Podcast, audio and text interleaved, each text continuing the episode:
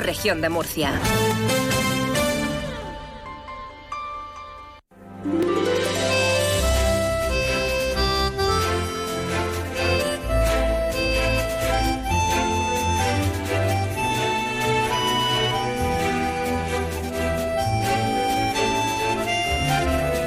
En estos momentos comienza Más de Uno Región de Murcia.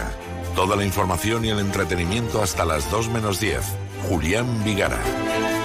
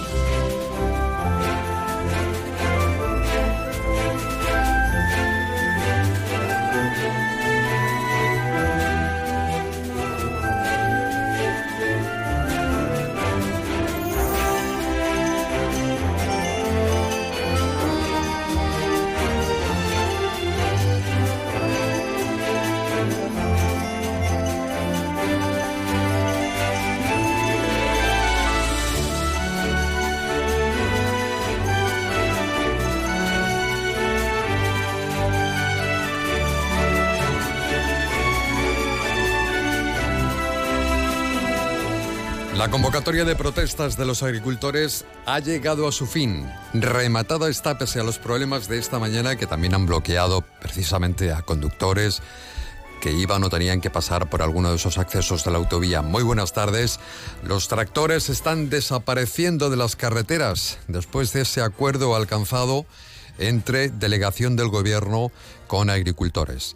Es la verdad una buena noticia quizá no tan buenas para ellos, que hubiesen seguido protestando, pero finalmente han llegado a un acuerdo. Si echamos la mirada a la jornada de ayer, hubo efectivamente muchos damnificados por esa protesta eh, que se convirtió en una pesadilla, en una pesadilla para conductores que quedaron atrapados especialmente en la A30. Consecuencias como personas que no pudieron llegar a su trabajo enfermos que debían asistir a una cita médica y que no pudieron ser atendidos o no pudieron llegar a ese hospital, a, ese centro hospitalario por el caos que provocaron en las principales carreteras, arterias y autovías de la región, entre ellas la A30, donde parece que la situación ha empezado a suavizarse, se ha, abierto un carril de subida y otro de entrada, pero los agricultores, los tractores han empezado ya a desaparecer.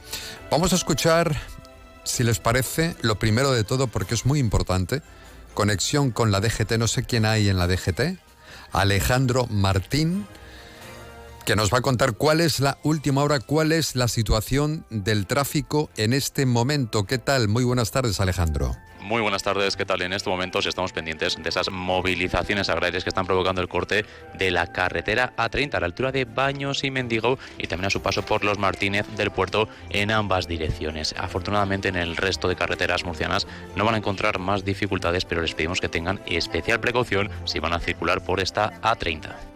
Muy bien, pues ya lo han escuchado. Bueno, eso en cuanto a la DGT. Iremos eh, conociendo poco a poco según vayamos teniendo noticias sobre cómo se va quedando el tráfico en la A30. Esa es la situación actual, aunque esa retirada, si me escuchan, esa retirada que han empezado a hacer los agricultores es solo un espejismo, porque según el organizador de la protesta al que ya se le ha puesto nombre y apellidos, Diego Conesa, van a seguir dando leña dentro de muy poquito ese muy poquito es el fin de semana. De esta manera tan contundente, eh, se ha dirigido a los manifestantes en Diego Conesa, al que, como decíamos, mm, ya se le tiene nombre y apellido del organizador aquí en Murcia, diciendo y anunciando que este fin de semana pues, va a ser caliente. Sobre todo este entorno de unos y otros, o en este entorno de unos y otros, ha aparecido el diputado regional de Podemos, Víctor Ejío, quien ha exigido esta mañana a López Miras el cese inmediato del vicepresidente regional y líder de Vox, José Ángel Antelo. Eh, no sé si nuestra compañera Sol intuye que ese sonido que acabamos de recibir ahora mismo, vamos a ver si es Antelo. No, perdón, a ver si es, en este caso, Víctor Ejío de eh, Podemos, hablando de que lo que debería hacer el presidente de la región de Murcia, Fernando López Miras, es dimitir o poner de patitas en la calle del gobierno a José Ángel Antelo. Explica por qué. Bueno, hoy hemos convocado con una demanda fundamental. Exigimos a López Miras el cese de José Ángel Antelo. Ayer quedó muy claro que la tractorada eh, ilegal y minoritaria que han convocado la plataforma 6F solo cuenta con el apoyo de Vox. No tiene nada que ver con las legítimas demandas de los agricultores que nosotros apoyamos. Em, a estas horas eh, esa plataforma sigue cortando el puerto de la cadena, sigue impidiendo que miles de personas vayan a trabajar o sigue bloqueando los accesos a un hospital como la Risaca. Y, el principal responsable de todo esto es José Ángel Antelo, el vicepresidente, el consejero de Interior, que es la persona que debería trabajar por la seguridad de la ciudadanía de la región de Murcia. Y el secretario general de los socialistas murcianos también ha aparecido en todo este escenario, de Pepe Vélez, y evidentemente ha defendido a su homólogo, el presidente de su partido, que también es de los españoles, Pedro Sánchez, ha asegurado, ha dicho Pepe Vélez, que el presidente está actuando más allá de sus competencias, ha hablado también que lo que es legítimo es que los agricultores efectivamente y ganaderos salgan a protestar. Pero eso sí, ha aclarado Pepe Vélez, respetando las normas. Algunos llaman terrorismo a, personas que en otros lugares hicieron lo que eh, eh, estamos viendo eh, en estos momentos que está sucediendo, incumplir la ley. Y además sabemos que detrás hay otros intereses perversos que no son los propios de los agricultores y ganaderos que hoy se, se están manifestando ilegalmente. Lo ha dicho la delegada del gobierno y también lo digo yo. Es ilegal. Y desde luego, y desde luego no puedo apoyar ni voy a apoyar lo que se está haciendo ilegalmente en el día de hoy y que hay intereses también políticos y económicos en esas manifestaciones ilegales que se están haciendo hoy. Bueno, estamos muy atentos, como ya hicimos ayer, eh, toda la información que vaya llegando sobre nuestra redacción, sobre este conflicto, que parece ser que ya empieza la retirada de los eh, transportistas, no de los agricultores y ganaderos, pues iremos sobre todo hablando de la situación de las carreteras, de cómo va quedando. Se debe ir normalizando el tráfico. Tienen un teléfono abierto por si desea intervenir para hacernos llegar cualquier mensaje que considere realmente importante en este espacio de radio. Más de uno Murcia en Onda Cero para los oyentes es el 220702. 968 220702. Nuestra compañera Paqui Sánchez eh, les va a atender muy amablemente. Se hace cargo de en este caso la atención con el oyente. 220702 si tiene algo que aportar. La radio es inmediatez y usted también forma parte de este tiempo, de este espacio. Son nuestros ojos los oyentes. Allí donde nosotros no llegamos, están ellos, los oyentes. Está usted. En cuanto al tiempo, solo puedo avanzarles que parece que el viernes llegan lluvias. Lo voy a repetir porque es que da un gusto decir este tipo de cosas. El viernes va a llover. Lo ha dicho la EMET, al menos hasta ahora esa es la previsión, que en este miércoles eh, va a llegar y ya tenemos temperaturas suaves. Ahora mismo, bueno, ahora mismo no lo sé, pero la temperatura alta o la más alta que vamos a alcanzar hoy serán 23 grados, 17 en el noroeste y en el altiplano. Después vamos a repasar la, la temperatura. Sobre la calidad del aire, mal vamos. El Ayuntamiento de Murcia fíjese si vamos mal, que se ha visto obligado a tener que activar el nivel 1 de aviso por contaminación atmosférica.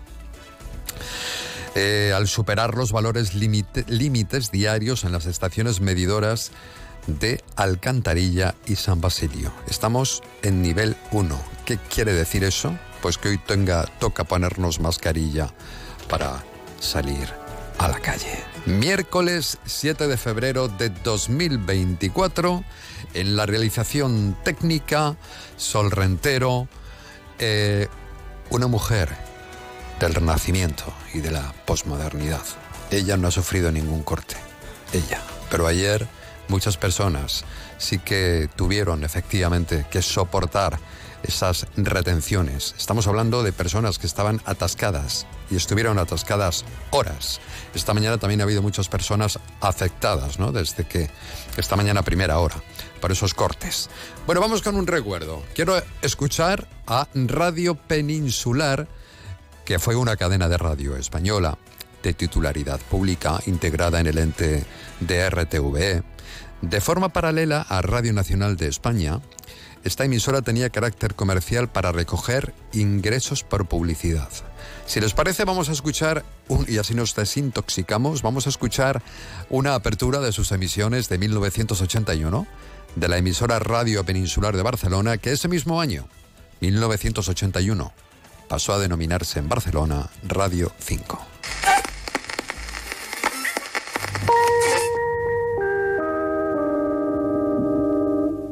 Señoras, señores, como siempre, coincidiendo exactamente con las seis en punto de la mañana, damos paso a nuestra programación correspondiente ya al día de hoy, sábado 29 de agosto de 1981. Nuestra emisora, a través de Radio Peninsular de Barcelona, transmite por sus equipos instalados en Montjuic en la frecuencia de 1413 kilohercios que corresponden a una longitud de onda de 212,3 metros. Bienvenidos a nuestra sintonía y les deseamos una escucha muy feliz. Y ya, como siempre, a partir de este instante y alternando la música con las noticias, pero especialmente muchísima música hoy, vamos a dar paso a nuestro Buenos Días especial verano 1981 para este sábado 29 de agosto del año que acabamos de nombrar, 1981. Adelante.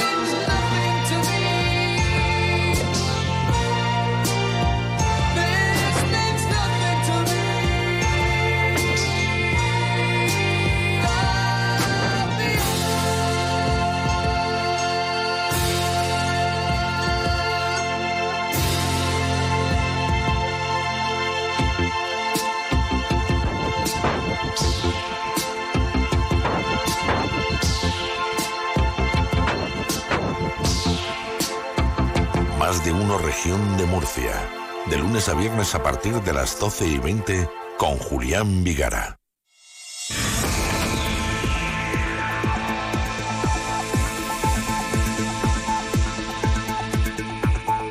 Un oyente quiere ponerse en contacto con nosotros, un agricultor de donde nos llama. Muy buenas tardes. Hola, buenas tardes. Muy buenas tardes. Díganos. Pues mira, os llamo, soy agricultora y os llamo desde la manifestación. Y es que he escuchado las primeras declaraciones que has hecho y no es cierto. Se han dejado pasar a personas que iban a los hospitales, a embarazadas.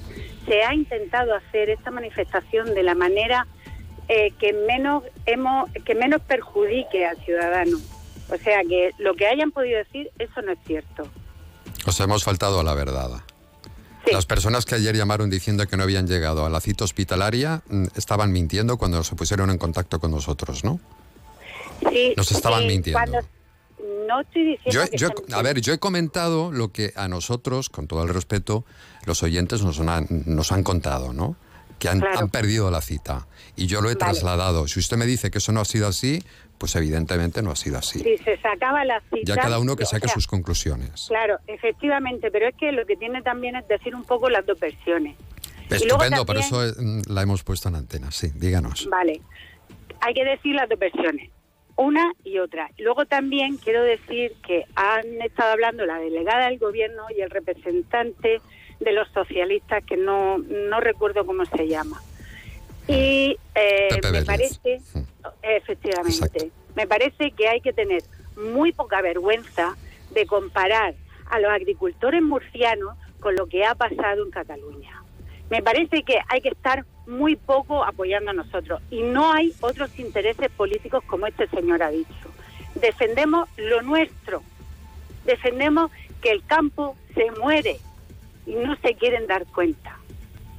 Eso eh, llevan toda la razón, efectivamente. El, campo está agonizando. Los agricultores no pueden más, por eso han salido a la calle de manera no autorizada ante, ante la situación y entendemos evidentemente el, el problema que tiene usted o que tienen ustedes sus compañeros que es muy, muy, muy gordo por los bajos precios, por la fruta que no eh, está mal pagada, efectivamente, por los lobbies que hay montado y que ustedes están sufriendo, toda esta situación que es, que es muy dura y que realmente nos afecta a todos. O sea que eh, empatizamos con usted, pero claro, mm, comprenda también que ha habido muchas personas afectadas, ¿no? Por, por esa protesta. Ya, lo Y- entiendo. y, y entiendo entendemos esto. las dos partes. La persona que mm, se ha quedado horas debido a esa protesta eh, en, en una ratonera como la A30 sin poder llegar a su lugar de trabajo y, y nada más. ¿Cuál es la situación para que sea uno, ya que nos ha llamado? No sé cuál, cuál es su nombre. Nuria, Nuria, Nuria. ¿Cuál es la situación para que el oyente se haga una idea de lo que tienen que soportar los agricultores? Pues sí es que el oyente simplemente tiene que pasearse por los campos de Murcia y ver que todos los árboles de limones están llenos. Eso es un perjuicio para el agricultor, para el árbol, para la siguiente cosecha. Eso es una cosa. Otra cosa es que una persona joven que quiera ahora mismo hacerse agricultora no puede, no puede soportar todo lo que lo que llevamos encima. Eso no se puede soportar. Y no puede ser que tú estés aquí con tu producto y se esté comprando productos fuera. Es que mucho más barato.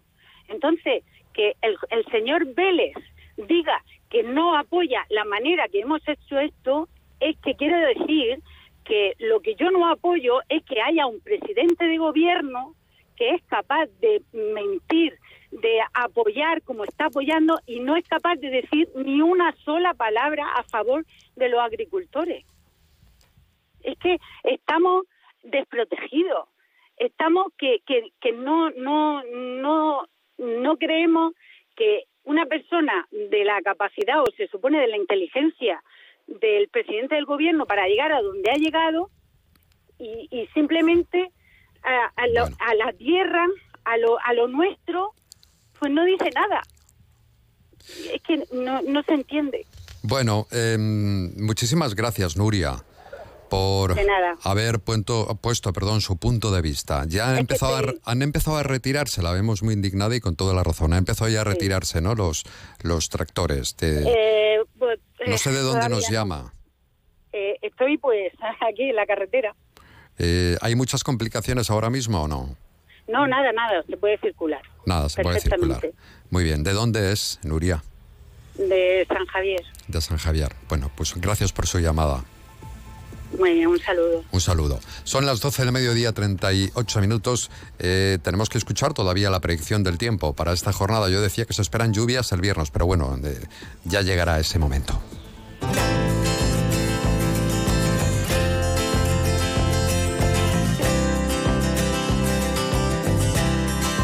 Laura Vila, Agencia Estatal de Meteorología, previsión para la jornada de este miércoles y mañana jueves. Muy buenas tardes. Buenas tardes. El cielo está poco nuboso con intervalos de nubes altas. El viento es flojo a moderado de componente oeste y las temperaturas máximas sin cambios marcarán 24 grados en Murcia. Mañana el cielo estará poco nuboso, pero tenderá a nuboso durante la tarde. Las temperaturas máximas en descenso en el litoral y sin cambios en el resto marcarán 23 grados en Murcia, 21 en Caravaca de la Cruz y en Lorca, 20 en Yecla y 19 en Cartagena y en Mazarrón. Y el viento será floco de componente oeste, pero aumentará moderado durante la tarde, con intervalos fuertes al final del día en el campo de Cartagena. Y el viernes, con la llegada de la borrasca Carlota, esperamos un episodio de viento fuerte, temporal marítimo y lluvias. Es una información de la Agencia Estatal de Meteorología. Que llega, que llega la Carlota. Carlota llega el viernes. Temperatura en este momento 20 grados en Murcia, 15 en Yecla, 16 en Jumilla, 17 en Moratalla Bullas, Caravaca, 18 en Cejín, 19 en Calasparra. Más de uno región de Murcia. Cada día de lunes a viernes de 12 y 20 a 2 menos 10.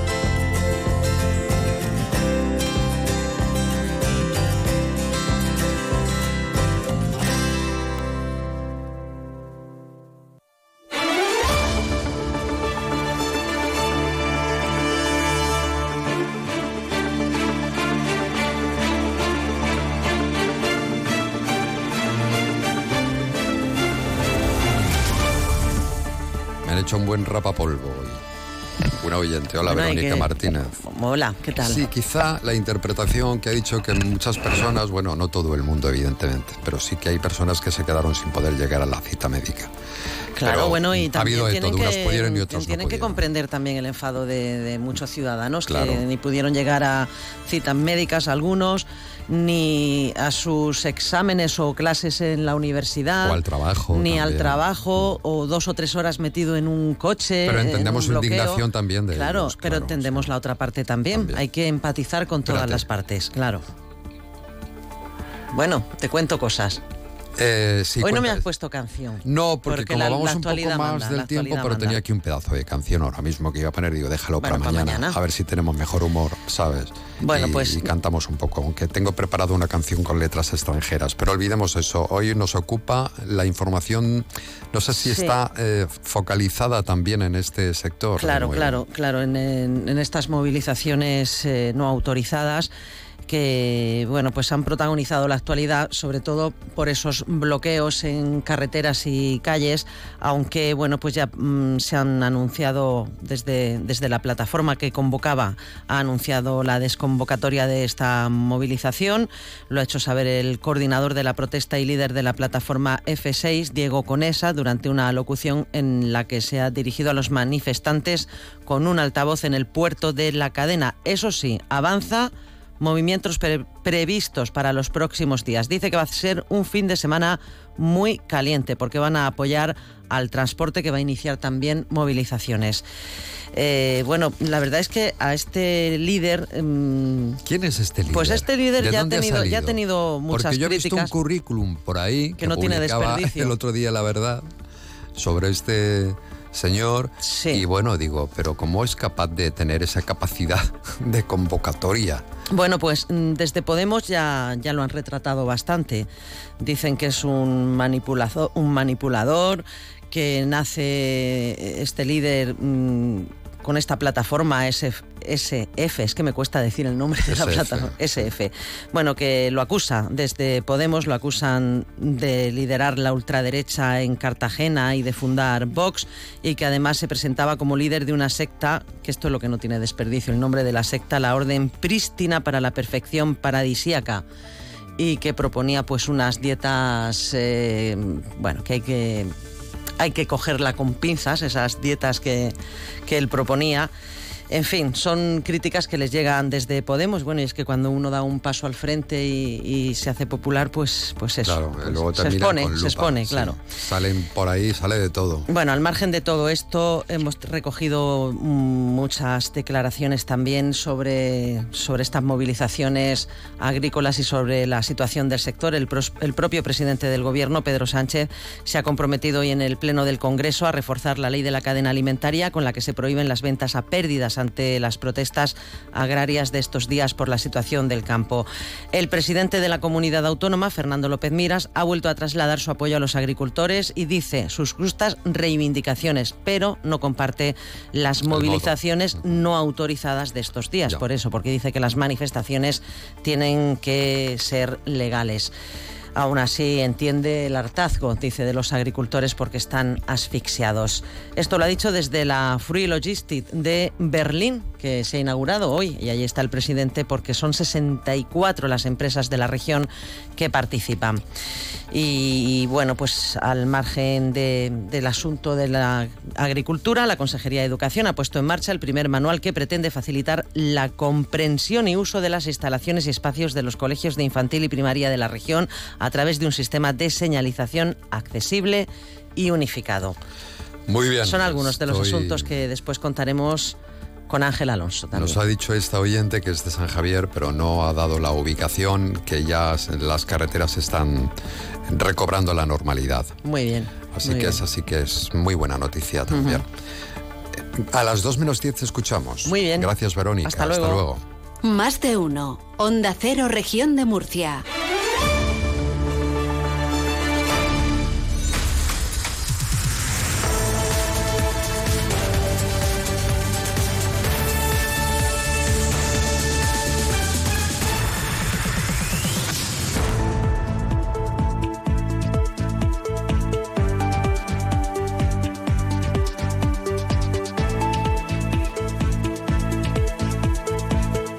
Estamos en directo a través de Onda Cero en Murcia, Yecla, Moratalla. Les hablamos para todo el mundo. Si nos escucha desde cualquier parte donde haya una cobertura o donde exista internet, pues puede hacerlo. Los podcasts que luego ponemos en la web y en nuestras redes sociales, arroban más de uno Murcia. Vamos a hablar con Ginés Ruiz. Es elegido o ha sido elegido por consenso portavoz del Grupo Municipal Socialista eh, tras la marcha de Enrique Lorca, que, como ya saben, abandonó y dejó su acta de concejal por motivos personales y familiares. Ginés Ruiz, ¿qué tal? Muy buenas tardes, portavoz del Grupo Municipal Socialista. Hola, buenas tardes, Julián. ¿Qué tal? Muy buenas tardes. Bueno, ¿qué supone para Ginés Ruiz ser, ser portavoz del, del grupo? Porque experiencia tiene.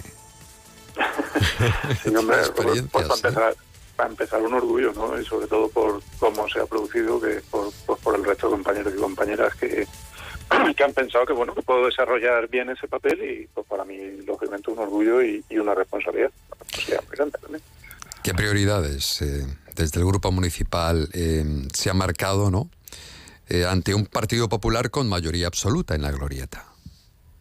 Sí, pero bueno, nuestras prioridades son muy claras. Nosotros desde la oposición creemos que también se puede construir municipio y desde la oposición se puede poner en pie un, proyecto de municipio que es lo que falta aquí. Nosotros vemos un equipo de gobierno muy espectacular, con acciones muy sonadas y con, campañas muy muy exitosas por renombradas y demás, pero que cuando te bajas al detalle de las decisiones de, de modelo de municipio que tienen, pues están un poco pegando bandazos. Eh, nuestra misión principal también desde la oposición es poner en pie ese modelo de municipio que, le dé a este a Murcia un horizonte de, bueno de saber hacia dónde vamos y saber hacia dónde tenemos que ir. Eh, esa es nuestra labor esa va a ser nuestra labor y, no la vamos a hacer desde aquí ocho personas encerradas en un despacho. Esa labor la vamos a hacer desde las calles desde, los barrios las pedanías y, con toda la gente que hay mucha que está, deseosa de, bueno, de un cambio y de un rumbo claro para este municipio. El tráfico, la movilidad sigue siendo en este momento la queja principal de los vecinos de Murcia, mientras el Partido Popular dicen que la situación que se está viviendo ha sido heredada por el PSOE. Perdón, sí, efectivamente, ha sido heredada del PSOE, no por el PSOE, ha sido heredada de ustedes. ¿Cuál es su visión sobre todo este asunto que tiene que ver con, con la movilidad y, algo que realmente está afectando y que viene afectando desde hace tiempo y a la que no se le pone solución ni de una manera ni de otra? Sí, eso es curioso que eso lo dicen ahora, ¿no? Eh, al principio lo que decían era que el modelo que estaba haciendo el PSOE era, era una copia del del PP. Vamos a ver, los modelos de movilidad, los cambios en, los modelos de movilidad conllevan molestias y conllevan periodos de adaptación que no son cortos. Eh, creo que si tuvieran un poco de altura de miras, sabrían ver que todos estos cambios, que en sí mismos no son suficientes, evidentemente, esto iba aparejado con el cambio en el modelo de transporte público, con ese aumento de frecuencias y de y de, y de expediciones y de y de líneas. Eh, si tuvieran un poco de, altura de mira, decía, pues verían que esto es un cambio que va a ser muy positivo, con las lógicas modestias que hay al principio. Como no las tienen, pues bueno, han pasado de decir que era su modelo a decir que es el modelo del PSOE y la curiosidad es qué dirán cuando el modelo empiece a funcionar. Eso sí, si lo dejan funcionar, porque nuestra sensación es que están boicoteando continuamente.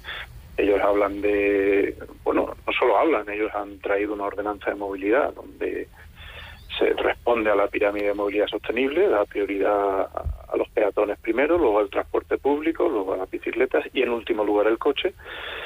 Pero eso es el discurso. Luego sus decisiones del día a día van contra eso, porque lo único que hemos visto por ahora en materia de movilidad que han hecho ha sido eh, compartir los carriles bus con los coches, con lo cual dejan de ser carriles exclusivos y dejan de otorgar ventaja al transporte público, cerrar algunos carriles bus, eh, cerrar, eliminar o plantearse eliminar algunos carriles bici. Eh, y ahora ya, pues lo último, la propuesta de, construir parkings subterráneos en el centro para traer más tráfico al centro. ¿no? Hmm. ¿Qué opina usted de, eso, de seguir generando más aparcamiento en, en el centro como pretende el nuevo equipo de, gobierno. De hecho, se han levantado una serie de asociaciones, se ha creado una, una, plataforma, una plataforma de vecinos, de algunos vecinos del barrio del Carmen, de Vistabella, que se oponen precisamente a la construcción de esos eh, nuevos parkings subterráneos. Claro, porque es, es, contrario al modelo que estamos hablando de movilidad, que también es el de era el de ellos, o por lo menos lo es en la teoría. Ellos han traído una ordenanza de movilidad que responde a ese modelo los parking que hay que construir son los disuasorios.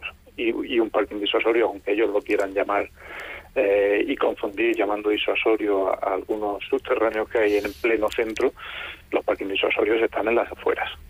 Eh, porque la idea es bueno que el coche pues entre los coches no se trata de prohibir la entrada al centro se trata de racionalizar la ocupación del espacio por el vehículo privado ahora mismo el 80% del municipio está entregado al coche es algo totalmente irracional y que influye muy negativamente en la calidad de vida de los que estamos aquí todos los días, en el centro y en la ¿eh? en todos lados.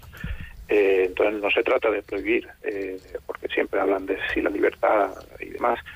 También hay libertad de respirar un aire de mejor calidad, hay libertad de poder ir por las calles hacia los colegios sin miedo a que te atropellen a los zagales, Mm, te quiero decir que, la libertad eh, llega a muchos sitios, no debe llegar a muchos sitios. Eh, los aparcamientos, el problema que tienen es que generan tráfico que va hacia esos aparcamientos. Si lo pones en el centro, generan tráfico en el centro.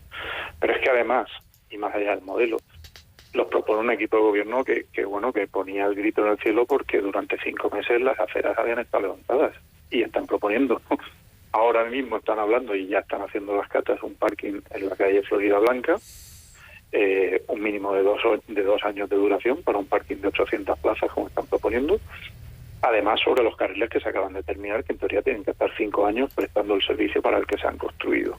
Entonces, a mí me parece todo un disparate, un disparate con un modelo, un disparate de propuesta técnica y un disparate de, propuesta de concepto es así que, yo creo que, ni tienen claro si lo van a hacer, si, yo creo que están casi casi deseando que la Unión Europea les diga que no pueden hacerlo y, quitarse un problema encima, pero, pero, es que han entrado en esas contradicciones de modelo porque no, no saben qué hacer con Murcia. Muy bien, Ginés Ruiz. Eh, se estrena usted en el próximo pleno, ¿no? Que será a finales de este mes de febrero. Así es. Pues le deseamos muchísima suerte y un gran trabajo. Con el equipazo que tengo no, no, hace, no hace falta suerte. Un abrazo, Ginés Ruiz. Muchísimas gracias, Julián. Portavoz del Grupo Municipal Socialista. Enseguida está con nosotros nuestro próximo invitado. Esto es Onda Cero. Les hablamos desde Murcia.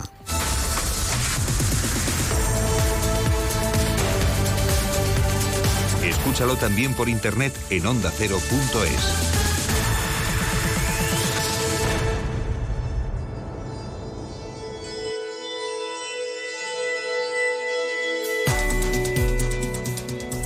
queremos conversar con el presidente de Ubermur a propósito de una reunión que han mantenido en Madrid, en el Ministerio, en la sede del Ministerio de Cultura, en concreto con la Dirección General de Patrimonio Cultural, donde han llevado en su carpetita pues diversos asuntos a la Dirección General, asuntos referentes al patrimonio histórico, al patrimonio cultural de la región de Murcia y ante el estado crítico que según esta asociación presentan algunos monumentos que son bien de, interés cultural. Sergio Pacheco, presidente de Ubermur, gracias por estar en Onda Cero. Muy buenas tardes. Hola, buenas tardes, Julián. ¿Qué ha motivado esa reunión con un representante del propio Ministerio de Cultura? Bueno, pues el motivo fundamental, pues como bien has explicado, es el, preocupante estado en el que se encuentra el, patrimonio histórico y cultural de, de, la región de Murcia. Cualquiera cualquier ciudadano puede darse cuenta de que hay numerosos monumentos big que están prácticamente cayéndose a pedazos, mientras la Consejería de Cultura pues no sabemos dónde está o está mirando hacia otro lado.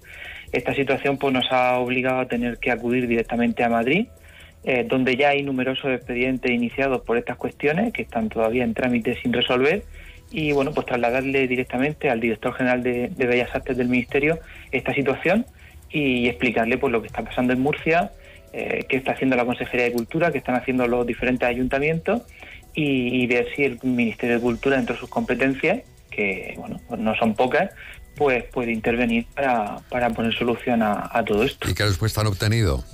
¿Cuál es el, bueno, pues, qué regalos se han traído para los murcianos? A ver si la situación mejora o no. ¿Será posible? Bueno, pues allí en el Ministerio de Cultura la reunión fue con el director general, estuvieron diversos representantes de la dirección, del, IPCE, bueno, eh, gente de, con cargos importantes. Se quedaron bastante sorprendidos de lo que estaba pasando en Murcia cuando les pusimos toda la situación. Y bueno, los expedientes los tienen allí, nos dijeron que lo, lo iban a ver, iban a empezar a tramitarlos.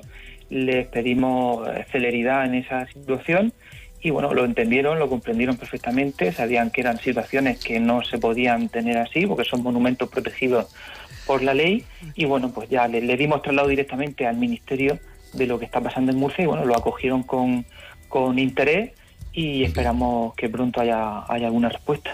¿Cuáles son algunos de esos monumentos? Es que me falta un minuto. ¿Alguno de esos monumentos, Vic, que presentan mal estado y que necesitan, por supuesto, una actuación rápida?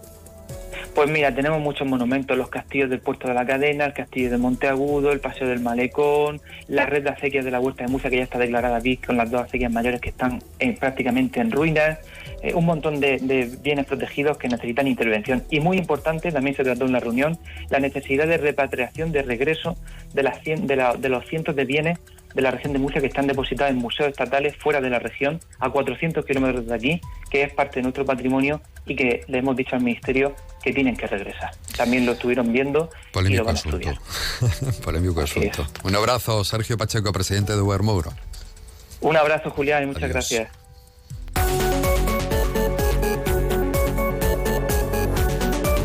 En más de uno región de Murcia, Alcantarilla hoy.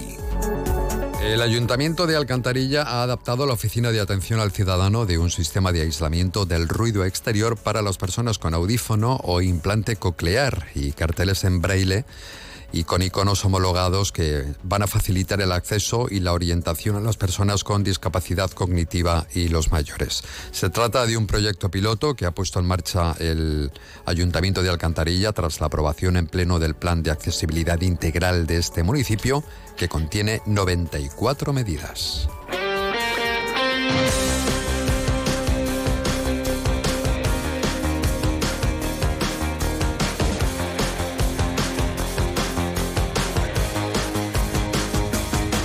Hola Victorio de Aro. Hombre, señor Vigara, muy buenas. ¿Qué tal? ¿Cómo estás? Muy bien. ¿Y usted? ¿Cómo está Pues, usted? Muy mayor.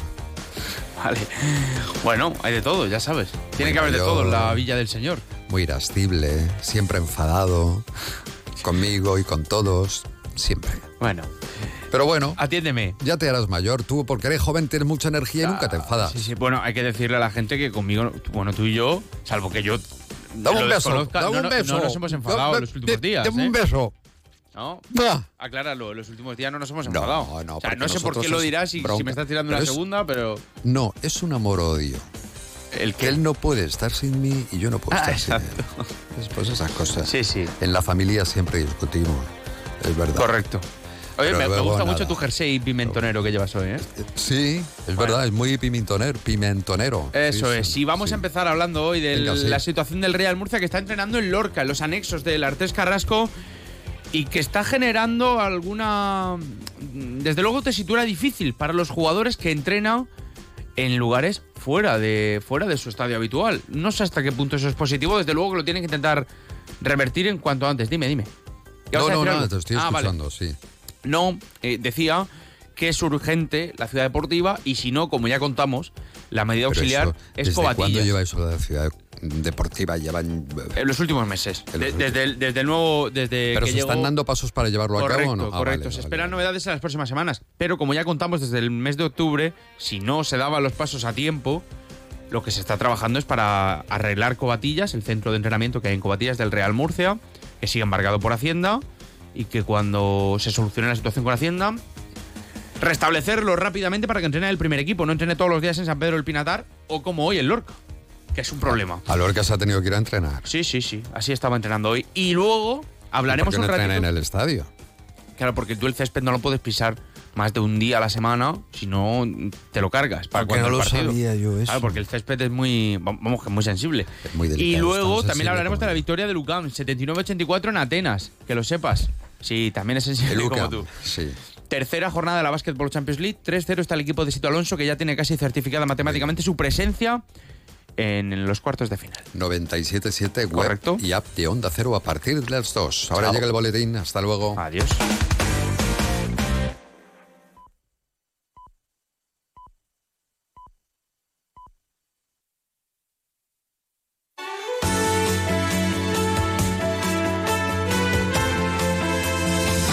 Onda Cero, región de Murcia.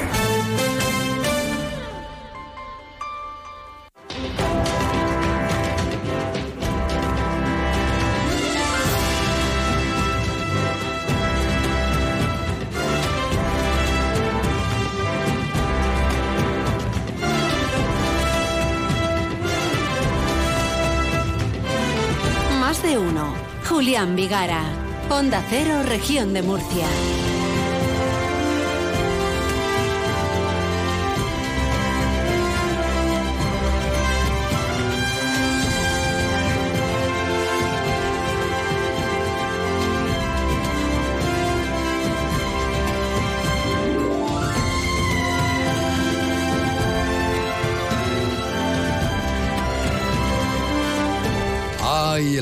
San Valentín, qué maravilloso es, qué de regalos hemos preparado en nuestro espacio que hacemos junto a Confitería Maite que se llama Universo Amor.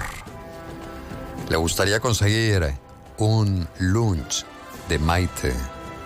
¿O lunch? ¿Qué es? Sol, lunch, lunch. ¿Usted me ha entendido? Sí, ¿no? Pues ya está. Comer. Un buen aperitivo. Una noche en el hotel Cercotel Amistad, el que está detrás del corte inglés de Murcia, con desayuno incluido y un ramo de rosas de FH Fernando Hijo, y luego está Eva de la Aeroteca, que me ha dicho que va a regalar un juguete. Taca, taca, taca, taca, taca, taca, taca, taca, taca. Bueno, que es lo último en tendencia, me ha dicho. Es el juguete top de un Satisfyer. No, algo mejor. Tú por lo menos mm, lo metes no sé dónde y tu pareja es el que lo va moviendo. No sé dónde hay que meterlo. Eso es lo que me ha dicho Eva Camacho, que ya sabe mucho, muy lista, sabe mucho de juguetes, de todo, de todo ello. Bueno, yo usted diría, ¿y así directamente me llevo yo en la noche y todos estos regalos? No, hombre, tiene que mandar un email a producciónmurcia.onda0.es, nos pone su nombre, su teléfono y nos, nos cuentan eh, tres líneas de una historia, ¿no? Cómo conoció a su pareja, cuál ha sido el momento más romántico, no sé lo que quiera, pero algo que tenga que ver con el amor. Le pasaríamos por antena y luego ya eh, el jurado, que está compuesto por Sol Rentero y Antonio Rentero, Sí, es verdad, son ellos dos. Yo me quito aquí del medio, yo no quiero saber nada, que decidan ellos cuál es la historia más bonita. Y entonces se va a llevar esos regalos. Producción Murcia arroba onda cero punto es. Producción Murcia onda cero. Qué romántico todo, ¿verdad? Tenía yo por aquí otro tema, enseguida vamos a saludar al director del Festival Sombra, a Javier, que ya nos está escuchando yo creo. Otro hombre enamorado de su cine, de sus cosas raras, sus películas raras, estas de miedo, de terror, de fantasía. Bueno, mm, los amantes del caravaning, que nada tiene que ver con el cine. Lo digo porque hay mucho friki también de este asunto. Tienen una cita en Feria Alicante el 9, 10, 11 y 16, 17 y 18 de febrero. Eh, tenemos pases para esta nueva edición de la muestra provincial de caravaning, camping, ocio y tiempo libre. Si algún oyente está interesado, pues tenemos pases que pueden acceder para esta feria y que tienen que recoger aquí en la radio hasta agotar existencias. No sé cuántos pases hay, pero hasta agotar existencias si hay alguien interesado. La una y nueve. Más de uno.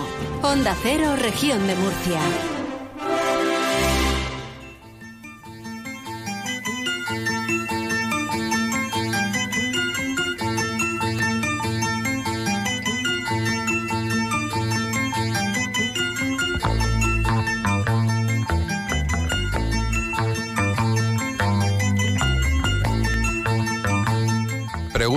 Para el director del Sombra, edición 24, para Javier García. Hola Javier, muy buenas tardes.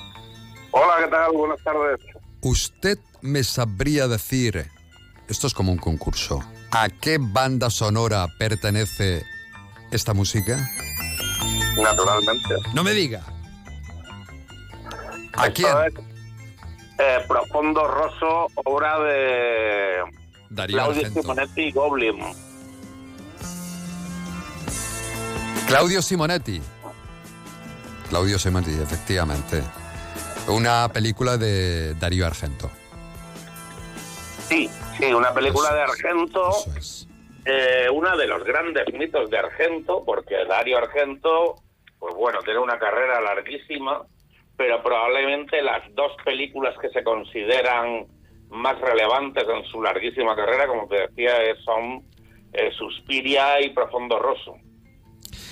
Bueno, el festival que vuelve otra vez a tomar fuerza del 8 al 17 de marzo en la Filmoteca Regional, que ha sido, y también en la Fundación Mediterráneo, ya ha sido presentado. Habéis presentado, o se van a proyectar 23 películas, 22 cortos, mm, va a haber 20 invitados, una veintena de actividades paralelas. ¿Ha crecido este año el Sombra? Ha crecido mucho. Em, para empezar, eh, algo que no, no hablamos mucho de ello, pero es importante, tenemos una ventana en Madrid de cuatro días. Eh, Sombra no se celebra solo en Murcia, también en Madrid durante cuatro días. Ya he visto, es otra de las novedades, ¿verdad? Claro, y esto supone un esfuerzo enorme a nivel organizativo, logístico, de contratación, económico, todo. Pero en la, misma fecha o no? ¿Habéis cambiado, habéis puesto fecha casi casi, ¿no? No, no coincide, imagino. Sí coincide. Sí coincide, pero ¿cómo te vas a dividir, maestro? 13, 13 al 17. Bueno, allí hay un equipo, evidentemente, de trabajo. Yo llegaré el 13 a Madrid eh, y me iré el 15, volveré el 15 a Murcia y seguirán trabajando allí. Bueno, pues nada, está por aquí Tony Rentero. Juli, Javi. Buenos días, Javier. Es que ya, siempre que tengo que hablar de cine, pues siempre lo tengo a él, porque como yo no tengo ni idea, para que todo el mundo lo sepa, pero él, conoce, es muy sabedor de todo esto. Los renteros son muy sabedores de todo, especialmente de cine, ¿verdad, sí? ¿Verdad es, ¿Verdad es así, Antonio Rentero? Es así, es así. Es, así. Oye, el cartel, Javier, como siempre, me encanta. Me encanta el ayuntamiento ahí entre... por favor, ¿quién hace estos carteles? Pues eh, a lo largo de la historia lo han hecho diversos, diversos eh, ilustradores, muy potentes todos ellos, pero lleva ya cuatro años Dani Acuña, que es el señor dibujante de los Vengadores, el Capitán América, la Pantera Negra, en fin, un pedazo de crack eh, alucinante. Y la verdad es que el otro día me decía, me he convertido en el cartelista del festival sin darme cuenta, porque ya lleva cuatro sin años. nada de eso yo. Javier no sabe de qué le hablo. No, nada, Javier, sigue, sigue. Perdona. Y yo le decía, bueno, eh, es verdad. Mm, la verdad es que no veo motivos para cambiar, porque lleva cuatro carteles consecutivos absolutamente maravillosos. De hecho, ayer, por ejemplo, en la presentación oficial, el, el concejal de Cultura del Ayuntamiento estuvo haciendo especial hincapié en el hecho de la, reinterpretación de la ciudad que llevamos haciendo ya 13 años. O sea, porque estamos reinterpretando la ciudad. Eh. Hemos estado ya en muchos puntos distintos de la ciudad. En un mundo apocalíptico. por parte de un ilustrador. Pero además es que el año pasado no sé si apareció el edificio Hispania donde está la radio. Fue el anterior, el anterior. El anterior. El anterior, el anterior. Era una vista en profundidad de la Gran Vía y al fondo estaba el edificio. Claro, y el año pasado el casino, es verdad, sí. Sí. Sí, sí, sí. Bueno, preguntas para eh, Javier Antonio, ya tú como entendido y experto. Javier, se multiplican las sedes junto a la habitual Filmoteca Regional, la Fundación Mediterráneo, el Teatro Circo, el Café Barficio en la librería Siete Héroes, el restaurante FBI, porque también hay, una vez más, eh, hamburguesa especial Festival Sombra, concierto en la Sala Spectrum. Eh, se os queda Murcia pequeña. Por eso se han ido a Madrid. Bueno, un poco la idea del festival, hay un lema, eh, existe un lema del festival que es más y mejor. Eh, y eso es lo que intentamos todos los años. De hecho, voy a soltaros aquí algo que no se sabe. Mm, Primicia. Titular, Estoy titular. trabajando ahora mismo para que este verano haya un sombra edición terrores acuáticos. Oh, oh. Vale, ahí lo dejo. Piraña, eh, tiburón, la cosa del pantano, la criatura de la laguna negra, anda que no hay. Es interminable lo de los terrores acuáticos, eso, en fin.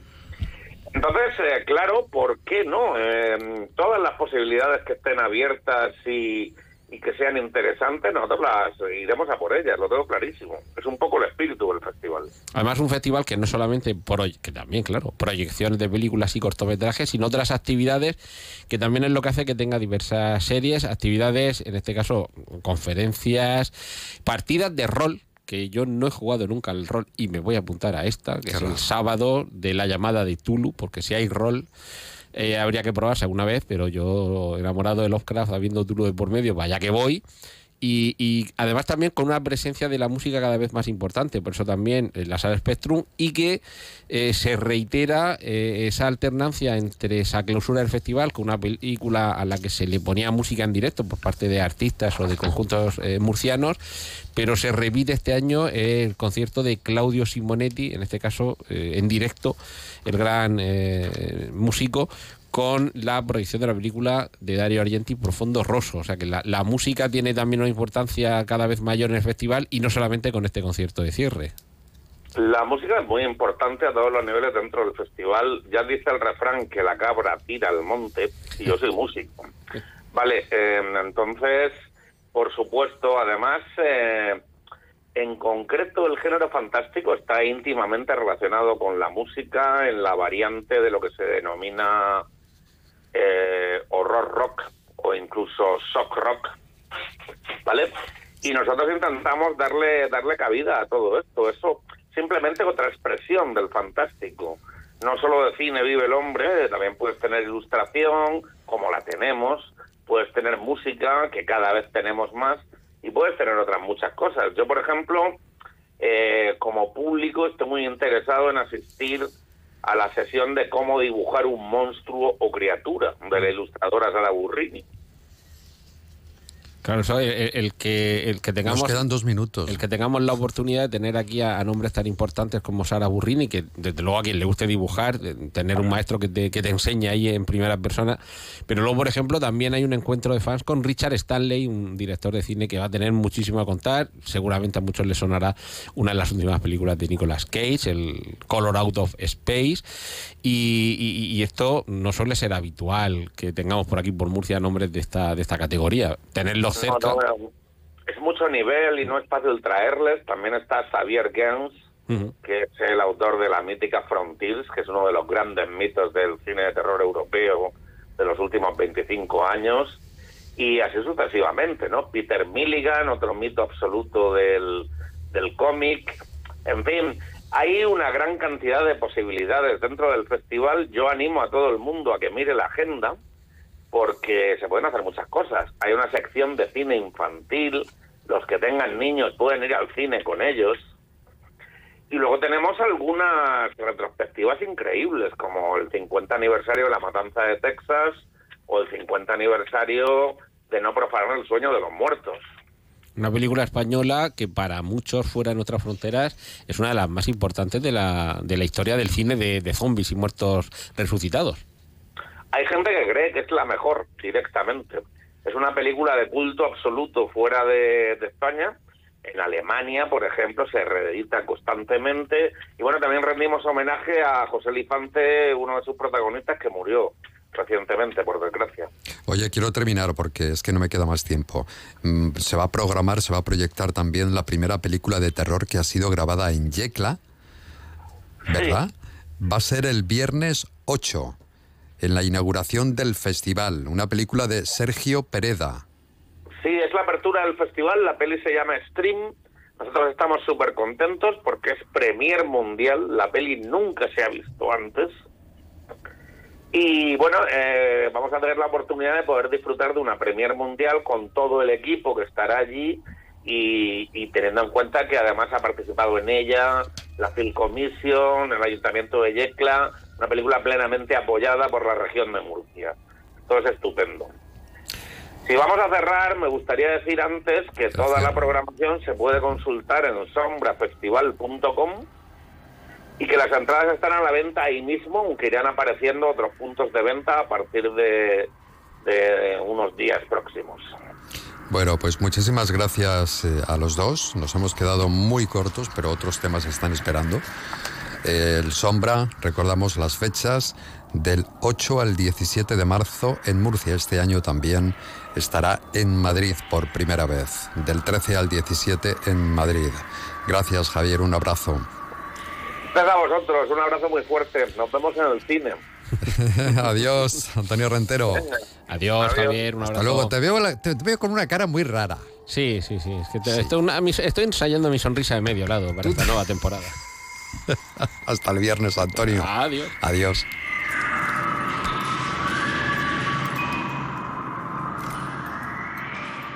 Más de uno. Onda Cero, región de Murcia. HLA La Vega. El hospital privado más moderno y con mayor capacidad de la región de Murcia. Premiado como el mejor hospital privado de España Top 20 A su gestión hospitalaria global en la categoría de especialidades de referencia. y los mejores profesionales para el tratamiento de todo tipo de enfermedades y patologías. Hospital HLA La Vega. Sumamos salud.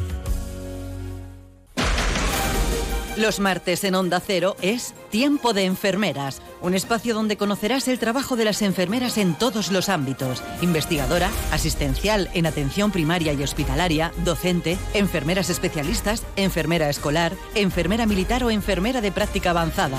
Un programa patrocinado por el Colegio Oficial de Enfermería de la Región de Murcia. Escúchalo cada martes a partir de la una y cuarto en Más de Uno Región de Murcia. Caravaning Alicante, 31 años contigo. Del 9 al 11 y del 16 al 18 de febrero. Gran exposición de caravanas, autocaravanas, campers, módulos residenciales y artículos de camping.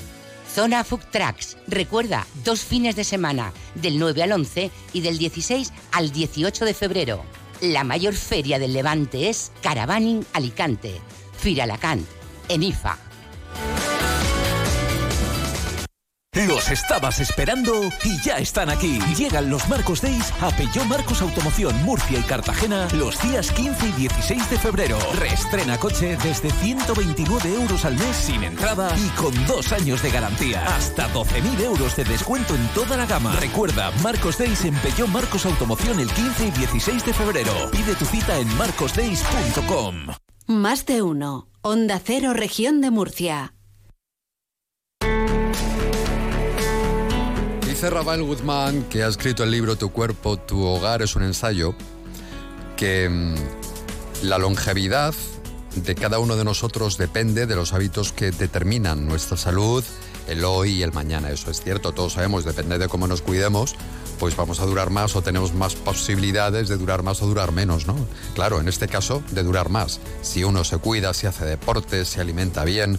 Bueno, pues este libro de Rafael Guzmán, Tu cuerpo, tu hogar, eh, lleva en las librerías unos días y con él hablamos. ¿Qué tal, Rafael? Muy buenas tardes. Hola, buenas tardes. Encantado de estar con vosotros. Igualmente. Esto es una aproximación, dice, a tu cuerpo, a nuestro hogar. Y me gusta mucho lo que dices, porque lo que consideramos, dices, lo que tú consideras tu casa es donde te refugias para dormir, del frío, del calor. Pero realmente es cierto, nuestro verdadero hogar somos nosotros mismos, nuestro cuerpo. Sí, así es. Y por eso yo utilizo el símil y le pregunto muchas veces a mis pacientes, perdón, eh, les pregunto muchas veces, eh, ¿tú pintarías con grafitis las paredes de tu, de tu casa? ¿Romperías las ventanas, las puertas, las tuberías? Claro, todos me dicen, no, no, en absoluto. Le digo, bueno, pues eso es lo que estamos haciendo con los malos hábitos. Estamos maltratando a, al que es verdaderamente nuestro hogar, el, el hogar de, de nuestra alma, de nuestro espíritu. Y por supuesto, eh, eso es inconcebible si lo paramos, nos paramos a pensarlo desde ese punto de vista. Vale, ¿qué aporta este libro, Tu cuerpo, tu hogar? Bueno, el, el libro está, está constituido en dos partes.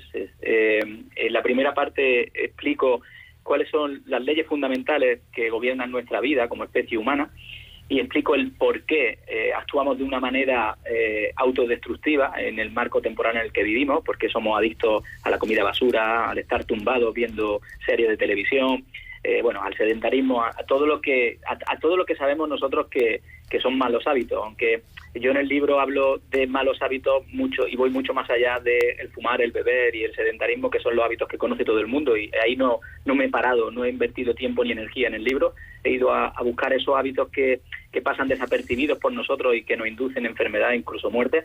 Y luego la segunda parte del libro eh, lo que hago es hablar de cuáles son los hábitos que tienen mayor impacto sobre nuestra salud y que son los que nunca deberíamos dejar pasar por alto, evidentemente, como es el contacto con la naturaleza, el tipo de agua que bebemos, las veces que comemos al día, bueno, muchos hábitos que los lectores van a encontrar ahí como, como una guía y un libro de, mesita de noche, como yo digo. O sea, vamos a aprender a cómo eh, cuidar nuestro cuerpo con detalles, porque dice, pues que sí, claro, por eso he preguntado, ¿qué aporta este, este libro nuevo? Todos sabemos que no debemos fumar, que debemos hacer deporte, que debemos alimentarnos bien, que debemos eh, eliminar eh, las grasas saturadas, azúcares, mm, la bollería industrial, todo eso lo sabemos, pero esto es, es, es mucho más, ¿verdad?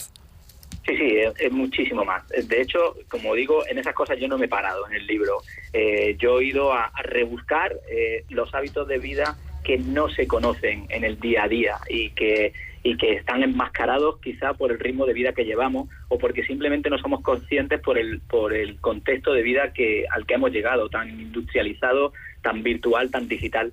Y ahí vamos a encontrar hábitos tan disruptivos como por ejemplo eh, qué es más beneficioso no hacer deporte o hacer deporte por la noche eh, por ejemplo, qué trascendencia tiene quedarnos hasta las 2 de la mañana viendo una, una serie de televisión, o qué ocurre cuando ceno a las 10 de la noche, ¿Qué, ocurre cuando hago actividades que son diurnas y la hago por la noche? Como por ejemplo, pues eso, o comer, o, o, hacer deporte, o simplemente pasear por la calle. Eh, no, cuando, sea, cuando cae el sol deberíamos de solo y exclusivamente dormir.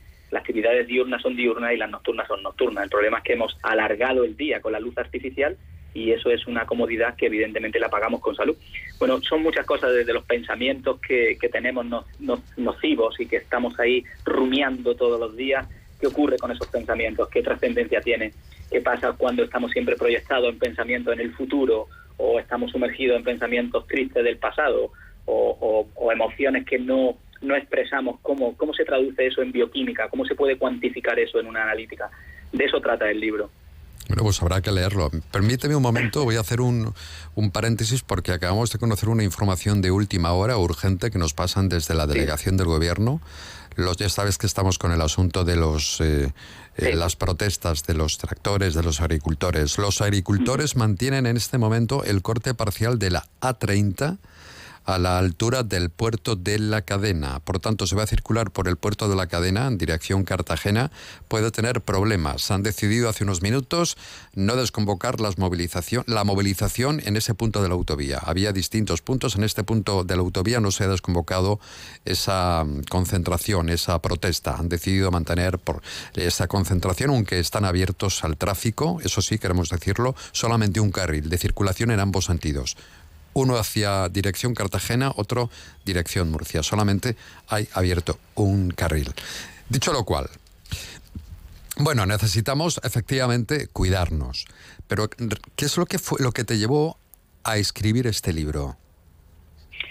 Pues mira, Julio, fueron varias cosas. La primera es que llevo llevo viendo a pacientes con patología crónica veintipico años y bueno, y los pacientes con patología crónica son buscadores, buscadores de salud. Y siempre me hablaban, Rafa, he, leído un libro sobre dieta, eh, he leído un libro sobre ejercicio físico. Y yo siempre pensaba, bueno, pero a ver, es que la salud es, es una, es una, una cuestión multifactorial, es decir, no es una silla con cuatro patas, son muchos factores los que intervienen en la salud. Por lo tanto, no podemos ser reduccionistas y buscar una solución eh, modificando un solo factor de esa ecuación. Entonces, eso me hizo pensar que quizá debería de sacar un manual, un tratado que eh, evaluase cuáles son los hábitos que más impactan sobre, sobre nuestra salud. Y eso fue uno de los motivos. Y el segundo motivo fue que yo dije, bueno, a ver, eh, yo tengo una obsesión, soy un cuidador nato y tengo una obsesión por, por intentar ayudar a la gente. Y yo decía, bueno, ¿a, cuántos puedo asesorar en un día aquí en mi consulta? No sé, a 8, 10 pacientes dije, bueno, si escribo un libro quizá pueda ayudar a, más gente con, con, este mensaje ¿no? que, intento transmitir. Y esas fueron las dos grandes potencias que, que me impulsaron a, a, escribir el libro. Ahí estoy leyendo aquí, em, no sé si los nutricionistas apoyarían o no algunos de los consejos que das. Por ejemplo, pasa un poco de sed, de hambre, de frío y de calor de vez en cuando. No comas más de tres veces al día. Sabes tú que los nutricionistas aconsejan comer más de tres veces al día en pequeñas cantidades. Mm, ¿En qué se basa? No sé si hay mucha ciencia detrás de todo esto e investigación. De hecho, bueno, al final del libro hay una extensa bibliografía que argumenta todo lo que digo ahí. Pero yo siempre digo que el sentido común siempre tiene que imperar sobre todo lo demás. Y estamos en un momento que el sentido común es, como dicen, el, el menos común de los sentidos. Eh, yo siempre siempre le pregunto a, a, todos los pacientes o todas las personas que me preguntan, Rafa, pero es que a mí siempre me dicen que coma cinco veces al día o seis. Y yo siempre les digo lo mismo. ¿Cuándo el ser humano ha comido cinco veces al día? Si hemos pasado más hambre que... hemos pasado muchísima hambre. El ser humano se ha fraguado en un ambiente carente de energía. Nuestros genes esperan recibir señales de carencia de energía, no de superávit de energía. De hecho, todos los estudios científicos dicen que las personas más longevas son aquellas que consumen menos kilocalorías al día. Lo que pasa es que vivimos en la era del confort y pasar hambre es, es desagradable, evidentemente. Eh, y pasar sed también, pero si no pasamos hambre, no pasamos sed, no pasamos frío, no pasamos calor, estamos apagando ciertas rutas metabólicas que, impulsan nuestro hipotálamo y que nos mantienen con salud. Y lo digo en el, en el libro y siempre lo pongo de ejemplo. Eh, conoceremos pocas personas que hablen mal del Camino de Santiago. ¿Y por qué? Bueno, con el Camino de Santiago, si nos paramos a pensar, lo único que hacemos es caminar durante muchas horas, eh, pasar frío, pasar calor, eh, tener un poquito de recogimiento y de, vida espiritual, nos salen ampollas en los pies, incluso podemos dormir una esterilla en un, en un polideportivo. Y sin embargo nos aporta sensación de bienestar y, y salud. ¿Por qué? Bueno, porque estamos recreando un poco ese marco ancestral donde nuestros genes se fraguaron. Y, y, a eso es, en eso se basa mi libro, en volver un poco a la medicina evolutiva, porque realmente en nuestro cuerpo el problema es que tenemos una, una gran disyuntiva, hay una hay una, una separación muy grande entre nuestra fisiología y nuestro cerebro reptiliano, que es total y absolutamente primitivo, y un entorno y un neocortes que vive en una era industrializada, digital y virtual, pero que eso es un, es un choque de trenes y tenemos que respetar nuestra fisiología porque es la que gobierna nuestra salud. En definitiva, eh, nuestros actos conscientes suponen un 2, un 5% de, de nuestras decisiones. Nuestro cerebro se mueve por el inconsciente. ¿Por qué? Pues porque está regido por toda la información interoceptiva que le están mandando los órganos y todas nuestras células y nuestros tejidos. Hay muchas tanto, curiosidades. Hay muchas curiosidades en, en, este libro, es que no hay más tiempo. Eh, tu cuerpo, tu hogar, editado en Espasa. Un saludo, Rafael Guzmán, por haber estado aquí en Onda Cero presentándolo. Muy bien, muchísimas gracias. Hasta luego. Adiós. Hasta luego. Chao. Enseguida vamos a hablar de buenos hábitos, de la buena comida, de la buena cocina. Lo hacemos con eh, Mariluz Piñeiro en Cuchillito y Tenedor. De lunes a viernes de 12 y 20 a 2 menos 10, más de uno región de Murcia. Escucha también el podcast en la app de Onda Cero o en la web ondacero.es barra Murcia.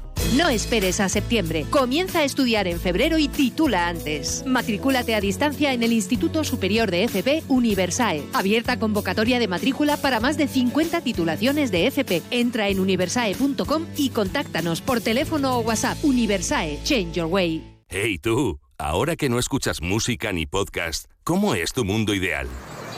Mm, uno que se adapte a mí, a mi trabajo, familia, amigos, mascota y a todo lo que me hace feliz el que rentabiliza espacios, donde el balcón o la terraza pueden ser parte de la casa cuando lo necesito. ¿Y el tuyo?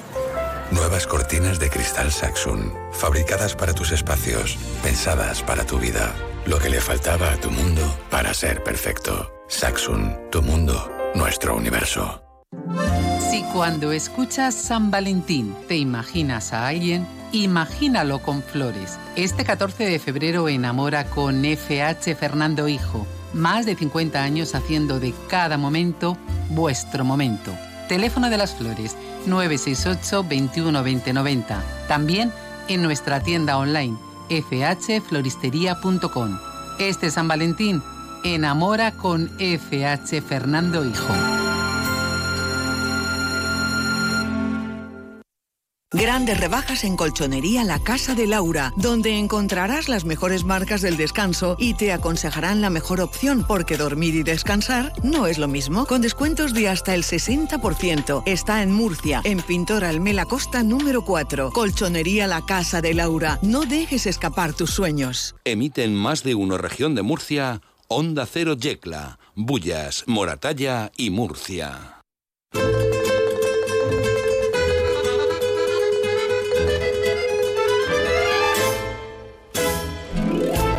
Onda Cero Región de Murcia, Cuchillito y Tenedor.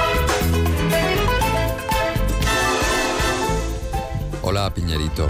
Muy buenas ¿Qué tal, Vigarita? Pues muy bien, aquí, mira, desde la ventana viendo cómo cae el sol, no sé qué temperatura habrá. Mm, Te aseguro que bastante alta. Yo vengo demasiado abrigada, creo. Sí, sí, sí, te has sí. abrigado por encima de tus posibilidades. Por encima de mis posibilidades y en mi edad ya y mi procedencia, pues que, no- que soy calurosa. Se ríe Nati, se ríe Pues Nati. claro, preséntanos a Nati. Bueno, eh, hoy es que... Preséntanos a Nati porque yo creo que la conoce todo el mundo que tiene que ver con Y yo no la la conocía. Federación de Peñas Huertanas. Bueno, claro, yo no la conocía, pues... Es una mm, investigadora. Me estaba nata. perdiendo una... Y el que no la conozca se la está perdiendo. Bienvenida, Nati. Hola, Nati. Hola. Bueno, Nati es la responsable, la chef, la investigadora, la que lleva el restaurante situado en la Federación, en el interior de la Federación de las Peñas Huertanas, El ¿verdad? ventorrillo de toda el, vento- el ventorrillo. El ventorrillo, sí. Explícanos, Nati, ¿qué es lo que tenéis allí, qué ofrecéis?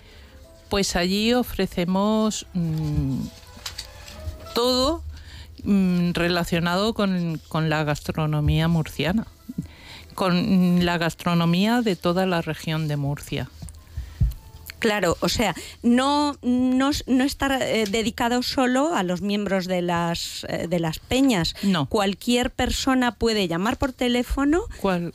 Y de miércoles a domingo, ¿verdad? Disfrutar de, de vuestros menús y de... Cualquier persona puede venir, eh, de- eh, como tú has dicho, de miércoles a domingo. Efectivamente. Y, y bueno, disfrutar de, de cualquier, de, de lo que tenemos allí habitualmente.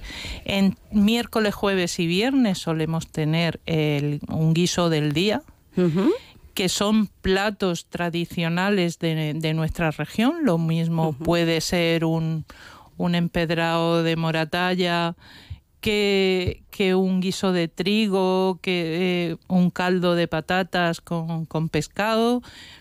Mm, lo que tengamos ese día. Cada día tenemos un, un guiso diferente. Hoy tenemos un caldo de, de espárragos, eh, alcachofas y habas. Con el Qué hambre que hambre, tengo, por madre favor. mía, además... Y además hecho por Nati, o sea, Hombre. ya no puede ser mejor. No, es que además a un precio muy económico, ¿verdad, Nati? Sí, O el sea, plato del guiso del día eh, lo tenemos, son cuatro euros. Es que es Luego- increíble, es increíble, es maravilloso Claro, que... y además el ¿eh? sitio donde estás también. Bueno, efectivamente, en el centro de con Murcia, ¿eh? con un- una terraza y un... que parece que estamos... eh, Es que parece que lo estamos vendiendo como si fuese un anuncio publicitario, No, pero nada no. tiene que ver con la publicidad. o No, sea, no, no, no, no, no. Y bueno, la, la calidad de, de- de Nati me estaba comentando que ella se dedica a la gastronomía hace más de dos décadas y empezó no siendo cocinera, sino investigadora, ¿verdad? Cuéntanos un Efectivamente. poquito. Bueno, yo eh, comencé eh, por casualidad, porque yo soy de formación económica, yo eh, soy licenciada en económicas, pero empecé por casualidad. En un viaje me encontré con una receta, mm, una receta marroquí mm, de los cuernos de gacela. Eh, ese es un dulce que mm, con sus diferencias, porque eh, tiene también bastantes diferencias, pero me recordaba mucho al mazapán de Moratalla. Y, un, y muy poquito tiempo después, en Medina Sidonia, en Cádiz, me encuentro con otro que era idéntico, idéntico al mazapán de Moratalla. Moratalla. Y ahí pensé, digo, bueno, esto que están tan separados, eh, eh, en- son muy distantes unos de, de los otros, han nacido en lugares diferentes, tienen que tener un origen común. Y ahí comencé a investigar. Un tiempo después me doy cuenta eh, que se conservan algunos recetarios eh, de, de varias épocas históricas y, y ahí en esos recetarios pues vas viendo cómo mm, hay alguna receta que también te suena a algo que todavía eh, mm, nosotros seguimos preparando. Porque O- se han dejado muchas cosas de hacer. Muchas recetas se han dejado ya de... Han ido evolucionando. Han evolucionado, Mm, Han ido evolucionando. Los estómagos de una persona del siglo IX o del siglo XII era, es totalmente diferente a los nuestros. Nosotros mm, eh, digerimos de una forma totalmente diferente los productos que se cultivan. eh, se cultivan con químicos ahora, algunos, otros intent- intentamos que sean lo más natural posible.